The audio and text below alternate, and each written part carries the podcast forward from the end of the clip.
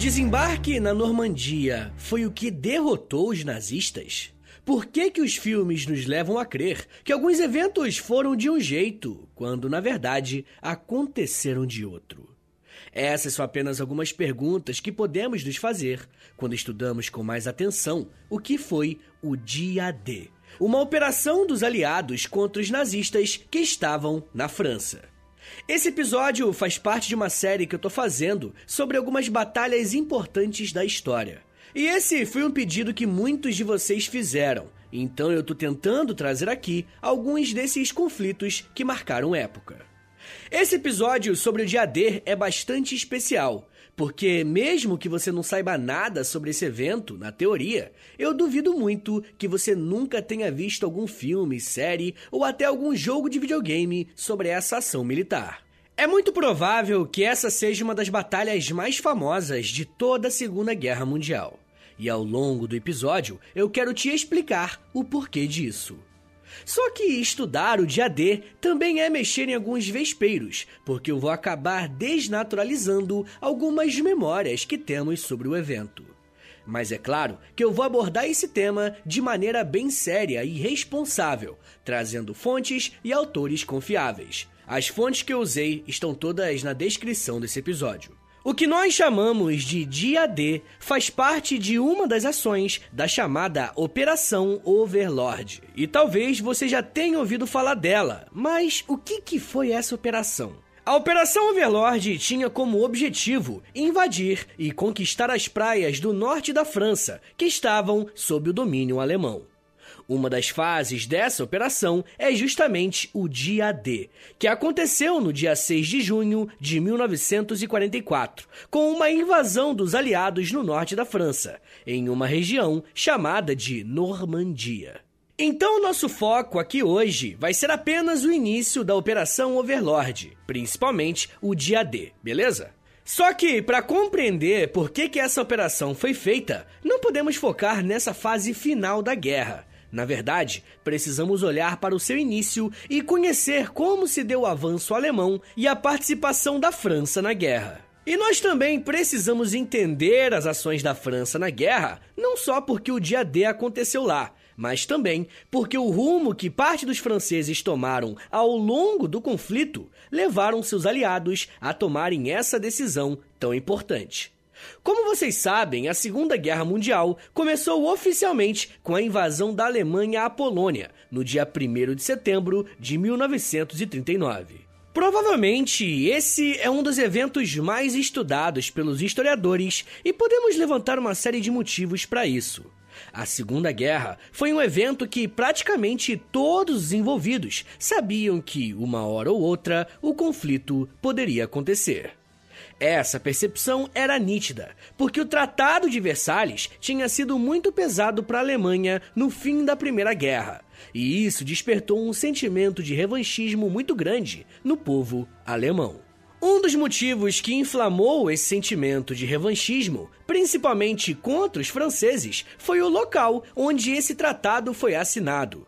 Versalhes ficava na França, e como esse tinha se tornado o maior símbolo de vergonha para os alemães, uma luta direta contra a França era uma questão de tempo. Nos primeiros meses de guerra, o exército usou a sua estratégia de ataques rápidos para conseguir liquidar os seus inimigos menores. Polônia, Hungria e Lituânia foram derrotados, mostrando a força e a agilidade dos nazistas. Só que nos primeiros meses de 1940, a Alemanha já desejava abrir mais um fronte de batalha e ir em direção à França.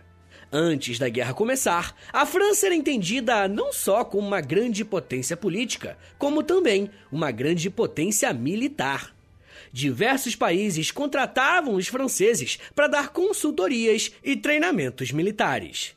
Inclusive, o próprio Brasil foi um desses países que se espelhou na França para treinar os seus soldados. Mas toda essa pompa e imagem de superioridade foi colocada à prova durante o mês de maio de 1940, mês em que o ataque alemão a Paris começou. Os alemães entraram no país vizinho pelo leste e marcharam em direção à capital. O cerco na França não durou mais que 50 dias e os franceses ficaram completamente rendidos.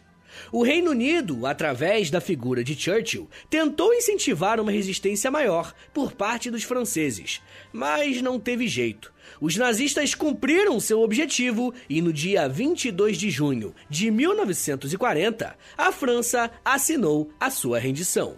A partir desse momento, toda a região norte do país passaria a ser ocupada pelos nazistas, e a região sul ficaria sob o comando do Marechal Philippe Pétain. Pétain liderou a chamada França de Vichy, uma república colaboracionista com o nazismo. E quando usamos o termo colaboracionista, não quer dizer que a França de Vichy era obrigada a acatar as ordens nazistas. Eles só faziam de bom grado. Essa parte sul da França ficou conhecida como uma das áreas de influência e de apoio a Hitler. Órgãos de segurança franceses passaram a atuar como os nazistas, inclusive enviando mais de 70 mil judeus franceses para os campos de concentração. Essa atitude de alguns franceses, por muito tempo, foi colocada debaixo do tapete. Um dos historiadores mais clássicos, chamado Mark Bloch, até escreveu um livro chamado A Estranha Derrota, tentando explicar por que a França se rendeu tão facilmente aos alemães. E esse é um tema muito interessante, e se vocês quiserem, eu posso fazer um episódio sobre esse assunto. Caso vocês queiram, é só deixar um comentário no último post do Instagram do História em Meia Hora, tá? Que aí eu vou saber que vocês querem e ainda rende engajamento lá pra mim, tá bom? Mas enfim, gente, por mais que a França de Vichy fosse uma república colaboracionista, a parte norte do país estava ocupada militarmente pelos nazistas e lidando com algumas insurreições civis e militares que tentavam de tudo quanto é jeito resistir aos nazistas. O controle da França por parte dos alemães tinha uma estratégia muito bem definida. Além de conseguirem sua revanche histórica, os nazistas tinham um ponto muito próximo no Reino Unido, um dos maiores rivais do eixo durante a guerra na Europa. Poder colocar navios e submarinos no Canal da Mancha era uma grande vantagem para os alemães. O que eles provavelmente não contavam é que seria a partir desse local que os aliados conseguiriam invadir a Normandia e começar a enfraquecer o domínio alemão por toda a Europa. Uma das coisas que eu espero deixar bem claro para vocês até o fim desse episódio é que tudo em história pode ser usado politicamente. E com as batalhas da Segunda Guerra Mundial não seria diferente. Como eu disse, por mais que o colaboracionismo francês tenha sido algo muito presente, por muito tempo ele foi esquecido por projetos políticos. Ao mesmo tempo que existem questões durante a guerra que são esquecidas, alguns pontos são muito valorizados, como por exemplo a Batalha de Stalingrado, Pearl Harbor e o próprio Dia D. Mas, para além de qualquer narrativa histórica que foi feita após a guerra, os exércitos que ainda estavam lutando precisavam lidar com uma realidade que era dura. Furar o bloqueio alemão não era uma tarefa fácil, principalmente nos primeiros anos da guerra. Como eu disse, foram nos primeiros anos do conflito que os alemães conquistaram mais territórios e conseguiram fazer dessas conquistas pontos estratégicos de apoio ao seu exército. A partir de 1940, o principal foco do eixo era atacar a União Soviética. Como Hitler e seus aliados já tinham garantido praticamente a Europa Ocidental e o norte da África, as maiores batalhas estavam acontecendo no fronte oriental. É a partir desse foco do conflito que se inicia a Batalha de Stalingrado. Essa batalha é muito importante para a Segunda Guerra Mundial como um todo e também para o nosso episódio. Aqui no feed do História em Meia Hora já tem um episódio sobre a Batalha de Stalingrado. Eu recomendo que você ouça porque, primeiro, tá muito bom e eu acho que é um bom complemento para esse aqui. Mas enfim, gente, a Batalha de Stalingrado reuniu uma quantidade enorme de soldados do eixo, com o objetivo de atacar os soviéticos. E quando eu falo quantidade enorme, é muito mesmo. Foram 3 milhões de soldados enviados para Stalingrado. Com esse conflito gigantesco se iniciando no leste do continente, algumas forças aliadas aproveitaram a oportunidade para invadirem o norte da França ocupada. Como vimos agora há pouco, mesmo que a República de Vichy ficasse no sul, a parte norte da França estava inteiramente sob o domínio dos militares do eixo o Reino Unido e o Canadá começaram a estruturar uma operação que ficou conhecida como Operação Jubileu, que tinha como objetivo avançar pela Europa a partir da invasão na França. Só que, molecada, a operação como um todo foi um enorme fracasso. O ponto escolhido para o ataque foi a praia de Dieppe, um local próximo da Normandia. Olha só o que o historiador Martin Gilbert falou sobre isso, abre aspas. Em parte para retirar um pouco da pressão sobre o fronte oriental, forças aliadas desembarcaram no porto francês de Dieppe. Quase 5 mil soldados canadenses e pouco mais de mil britânicos fizeram parte dessa operação que foi rechaçada. Dieppe custou caro, mas foi um prelúdio importante aos desembarques anglo-americanos do outro lado do Canal da Mancha anos mais tarde. Fecha aspas. E esse é um ótimo resumo do que foi essa empreitada. O ataque dos britânicos e canadenses começou às 5 da manhã do dia 19 de agosto de 1942. Os aliados contavam com mais de 5 mil soldados, mais de 100 aviões e quase 50 navios. Todo esse esforço não surtiu nenhum efeito, porque às 10h50 da manhã do mesmo dia, os alemães já haviam expulsado os invasores dali. Dos quase 6 mil aliados que estavam lutando, 3.623 foram mortos. Sem falar nos quase 2 mil que foram capturados e mantidos reféns. A grande força do Reino Unido estava em seus navios, mas nem isso funcionou como planejado naquele dia. Do total da frota usada em combate, 34 navios foram afundados ou tomados pelos alemães. O que a Batalha de Dieppe nos mostra é que, mesmo sendo uma opção lógica, invadir a França ocupada seria extremamente difícil. Toda a região norte do país foi fortemente organizada pelos alemães para impedirem qualquer tipo de invasão britânica ou dos aliados como um todo. Caso os aliados quisessem vencer os alemães, eles precisavam traçar uma estratégia mais efetiva. Uma outra opção que os aliados tentaram foi pelo norte da África, tentando invadir a Península Itálica. Só que, para furar o bloqueio e entrar em território italiano, os aliados precisaram lidar com dois problemas graves. Primeiro, além de enfrentarem o exército nazista e fascista, tropas francesas da República de Vichy foram deslocadas para a Península Itálica, justamente para lutar contra os estadunidenses e os britânicos. Esse reforço foi crucial para que muitas baixas dos aliados acontecessem. Um outro fator muito importante nessas batalhas foi o geográfico.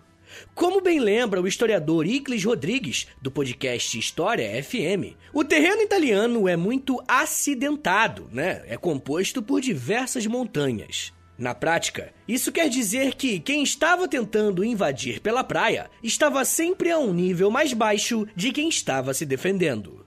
Nesse fronte, o eixo estava com bem menos soldados, mas essa posição estratégica garantia que eles conseguissem atrasar o avanço dos aliados pela Itália. A conquista nesse canto da guerra foi muito lenta, mas em 1943 finalmente veio o resultado. Em junho de 1943, a Sicília foi tomada pelos aliados, que conseguiram entrar na Itália no mês de julho. Foi a partir dessa invasão que o Grande Conselho Fascista se reuniu em Roma e votou pela destituição de Mussolini. Uma das ditaduras fascistas que décadas antes havia tomado o poder na Itália e espalhado essa ideologia pelo continente, finalmente caiu. Após tirarem Mussolini do poder, o governo italiano foi devolvido ao rei. Porém, mesmo que a libertação da Itália tenha sido uma grande vitória dos aliados, o que eles conseguiram foi bater de frente com mais uma enorme resistência alemã. O norte da Itália se tornou um enorme paredão alemão que impedia a entrada dos aliados no continente europeu. Mais uma vez, os aliados estavam com um dilema. Mesmo avançando e ganhando posições estratégicas, a força alemã parecia inabalável. Foi somente em um segundo momento da guerra que os aliados começaram a planejar a operação que culminaria no dia D, um dos confrontos mais importantes da guerra e que fazem parte da nossa memória coletiva até hoje. Eu ainda quero falar mais sobre o planejamento do dia D e como que ele ajudou a vencer a guerra, mas me dá um minutinho aí, tá, gente? Que daqui a pouco a gente volta. E eu falo um pouco mais sobre memória, narrativa, alianças, praias e Tom Hanks. Segura aí, que é um minutinho só.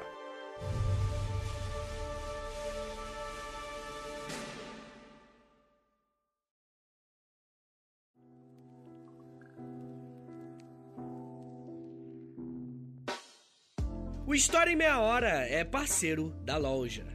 Acesse loja.com.br, é loja escrito L-O-L-J-A, e pesquise pela História em Meia Hora. Lá você vai encontrar blusas, camisetas, regatas, moletons e muito mais produtos exclusivos do nosso podcast, tá? Só tem no História em Meia Hora e lá no site da loja. Tem uma blusa que é uma mistura do Lampião com a Kira, tem uma que é da cadela laica, tem uma que é o Street Fighter, só que com figuras históricas do Brasil. Gente, tem muita coisa irada por lá. Lembrando, é claro, que quando você compra um produto na loja, além de você ficar todo bonitão ou bonitona, você ajuda o História em Meia Hora a continuar de pé. Então, obrigado. Acesse agora loja.com.br e pesquise por História em Meia Hora. loja.com.br e digita na busca História em Meia Hora. Valeu, gente!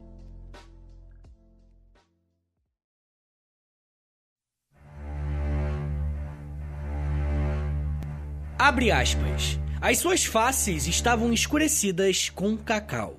As facas estavam atadas aos seus tornozelos, bandoleiras e granadas de mão, rolos de corda penduradas à sua volta. E alguns detalhes pessoais, como um rapaz que levava um jornal para ler no avião. Havia um toque familiar acerca da forma como se estavam a preparar, apesar de já o terem feito antes. Bem, sim, eles já tinham subido a bordo várias vezes como esta. Alguns deles 20, 30, 40 vezes, mas nunca foi como agora. Este foi o primeiro salto de combate para cada um deles. Fecha aspas. Essas palavras foram escritas por um correspondente de guerra da BBC chamado Robert Barr em 1944, durante os preparativos para o dia D. Essa operação, que contou com o apoio de pelo menos 10 países diferentes, levou para as praias de Normandia mais de 156 mil soldados.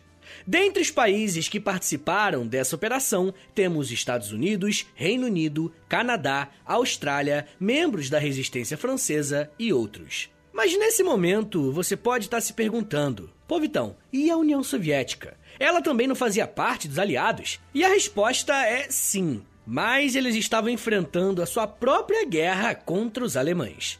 A Batalha de Stalingrado é muito importante para compreendermos o dia D. O conflito em solo soviético começou ainda em agosto de 1942 e durou até fevereiro de 1943. Ou seja, estamos falando de um conflito longo e com as mortes na casa dos milhões. Se levarmos em conta todo o fronte oriental, mais de 6 milhões de soldados soviéticos estavam lutando contra os nazistas. Sem dúvidas, esse foi um dos mais longos e mortais frontes de toda a Segunda Guerra. E eu não quero dar spoiler do episódio sobre Stalingrado, mas a União Soviética saiu vencedora nesse conflito. Além de impedirem o avanço nazista sobre as reservas de combustíveis, os soviéticos conseguiram algo quase inédito até aquele momento um recuo nazista.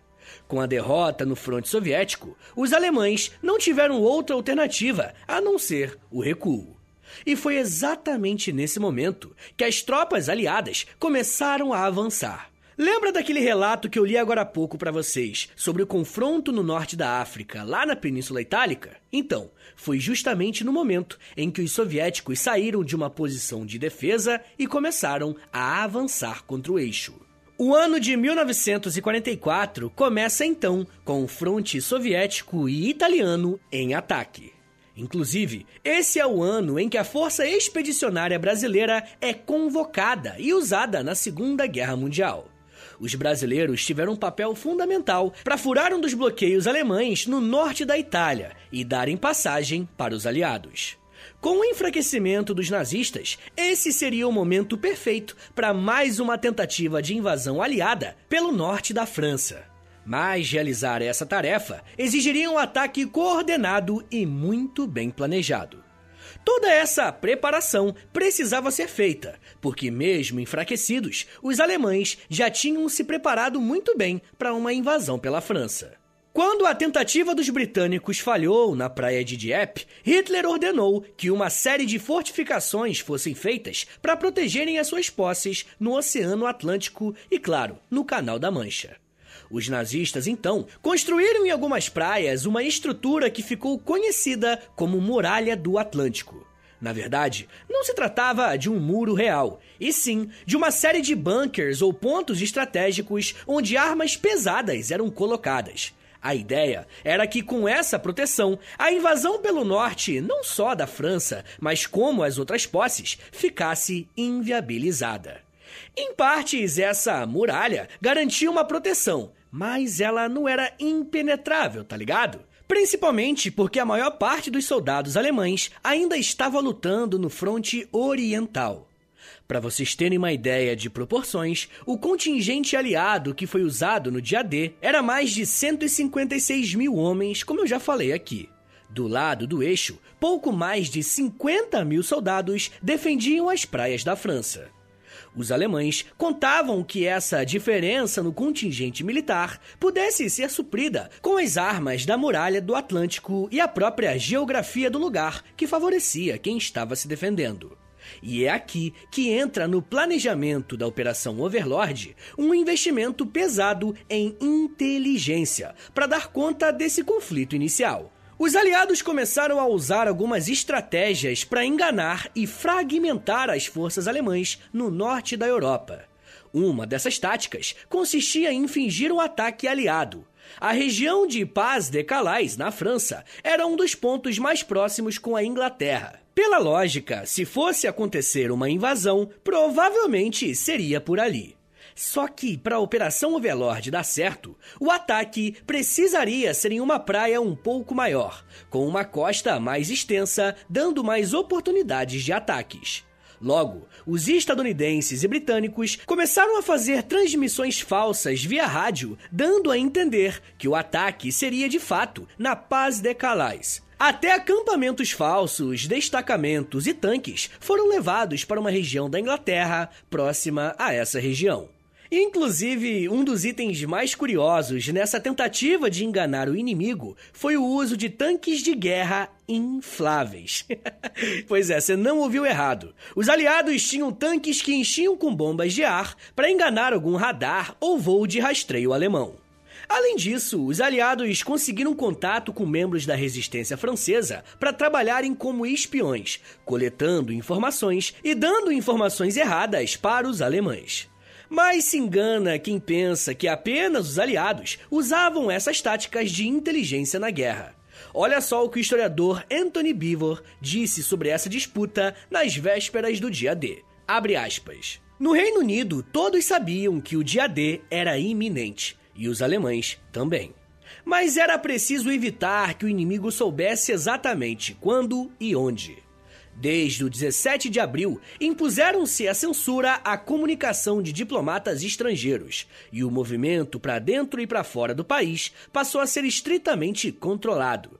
Felizmente, o Serviço de Segurança Britânico capturou todos os agentes alemães em território britânico. Fecha aspas. Ou seja, gente, dentro do território britânico tinham funcionários alemães que poderiam colocar toda a operação em risco. Uma vez que as táticas de confundir o inimigo foram usadas, era hora de planejar e estudar como seria a invasão. As forças aliadas decidiram usar a região da Normandia para realizar o ataque, porque era uma faixa territorial muito extensa, com mais chances de sucesso. Todo esse território foi dividido em cinco partes, onde cada exército ficaria responsável pelo seu ataque. Os canadenses fariam um ataque na Praia Juno, Os britânicos atacariam as praias Gold e Sword, enquanto os estadunidenses atacariam as praias de Utah e Omaha. E eu nem preciso dizer que esses nomes não eram os nomes que os franceses ou alemães usavam para se referir às praias da Normandia. Mas essa nomenclatura acabou ficando no imaginário do pós-guerra. Com os alvos definidos, os aliados poderiam realizar o ataque. O dia D, então, seria composto por uma invasão tanto por terra quanto pelo ar. Destacamentos de paraquedistas saltariam e pousariam em terra para atacar os alemães por trás das linhas de defesa. E tudo isso enquanto eles precisavam lidar com os tanques híbridos, que iriam descarregar os soldados, e os encouraçados, que bombardeariam de longe a muralha do Atlântico. No papel é tudo lindo, né? Mas os aliados ainda precisaram lidar com uma dificuldade extrema: o clima. Os aliados planejavam atacar a Normandia ainda em maio de 1944. Porém, as fortes chuvas e a instabilidade do clima iria mais atrapalhar do que ajudar na invasão. E por conta disso, a invasão foi adiada para o início de junho e os ataques começaram no dia 6 de junho de 1944, mais especificamente às seis e meia da manhã. No lado dos aliados, quem estava coordenando o ataque era o general Dwight D. Eisenhower, e ao lado dos britânicos, o Bernard Montgomery. No lado nazista, quem ficou responsável pelas defesas foram os generais Gerd von Rundstedt e Erwin Rommel.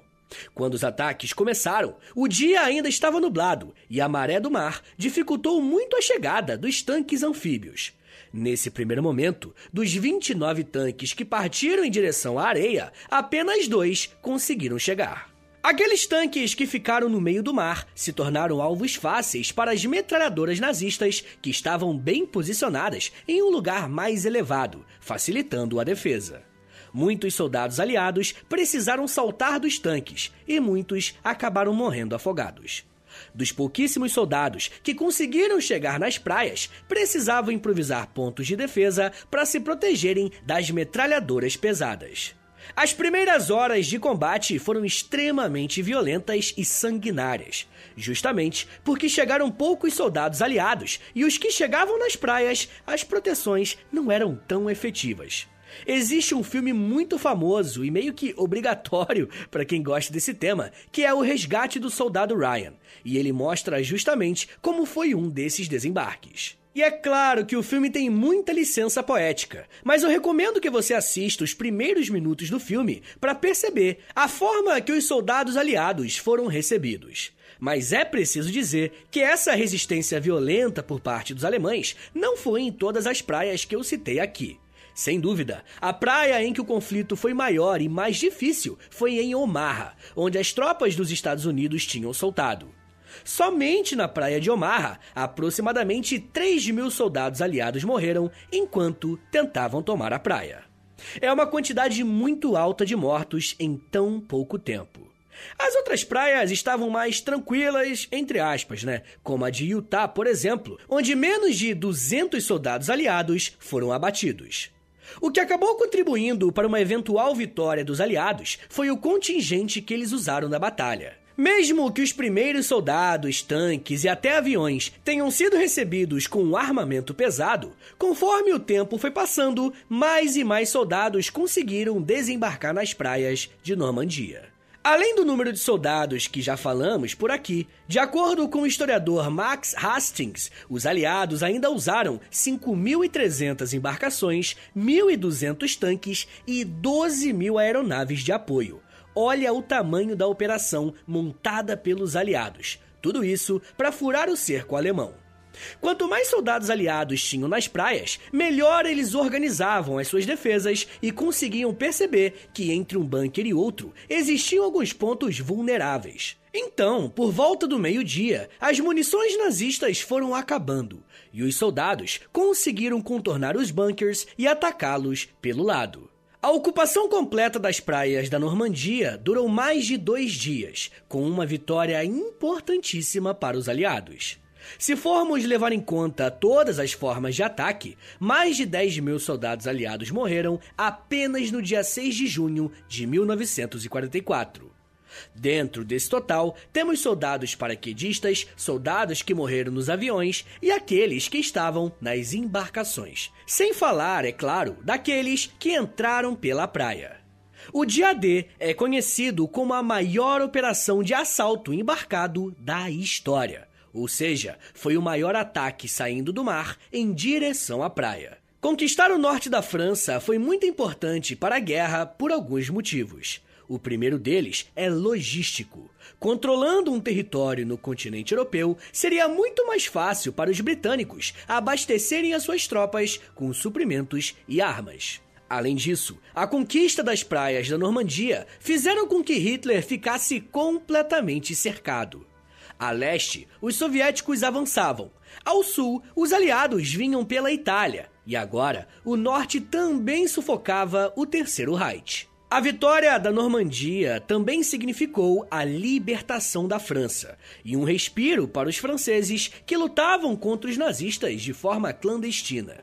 Mas a guerra ainda não tinha terminado. Da invasão à Normandia até o final da guerra foi mais de um ano de muitas lutas e negociações.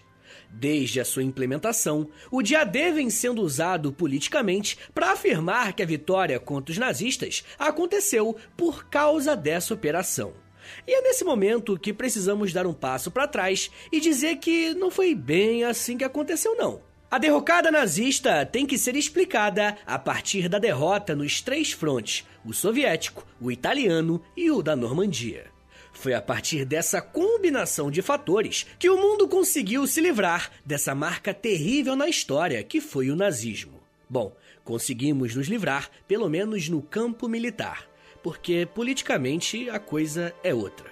Mas isso já é assunto para outra meia hora.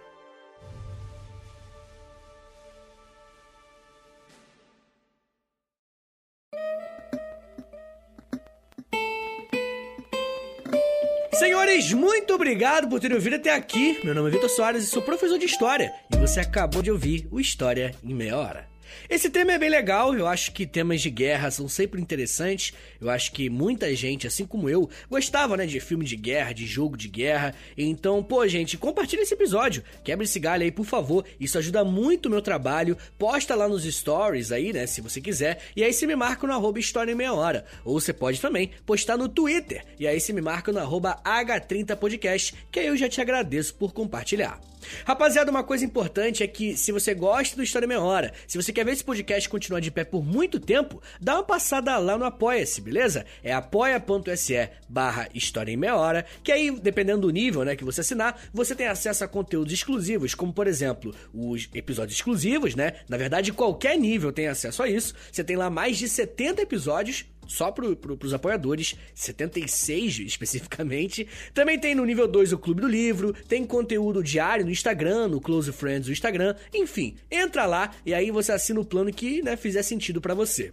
Mas uma coisa interessante é que você pode apoiar o História em Meia Hora pelo Pix também, tá? É muito bem-vindo, agradeço demais. Anota aí o meu Pix e também o meu contato. É historiameiahora.gmail.com Rapaziada, não se esqueça que o História Meia Hora tem a parceria com a loja. Nós temos camisetas nossas lá bem legais, estampas exclusivas só lá. Então entra na loja.com.br, é loja L-O-L-J-A, entendeu? Loja. E aí digita História Meia Hora que vai aparecer a nossa lojinha por lá, tá bom? Comprando uma camiseta, óbvio, você também ajuda o podcast. Uma outra coisa importante é para você dar cinco estrelinhas aí no Spotify. Por favor, quebra esse galho. No, no, no Spotify tem como você avaliar, né? Que é dar estrelinha que eu tô falando. Faz isso, clica em seguir e clica no sininho também, que aí quando tiver episódio novo, você vai receber uma notificação no seu celular, tá bom? Uma outra coisa interessante é que o História Meia Hora ele faz parte de um grupo de podcasts educativos em meia hora. Já tem o História Meia Hora, que é esse aqui. Tem também o Astronomia em Meia Hora, que é de astronomia, né? Bonitinho, com a Camila Esperança. Pô, a menina manda bem demais, demais, demais. Ouve lá que você vai curtir. E também tem, claro, o Geografia em Meia Hora, do meu amigo Vitor Augusto, o Vitão que é do Terra Negra. É um cara incrível, ouve lá, você vai gostar com certeza, tá bom? É isso, gente. Me siga nas redes sociais, é arroba Soares no Twitter, no Instagram e no TikTok. Todo dia eu faço videozinho lá no TikTok, videozinho educativo falando de história, tá bom? É isso, gente. Muito obrigado, um beijo. Até semana que vem! E valeu!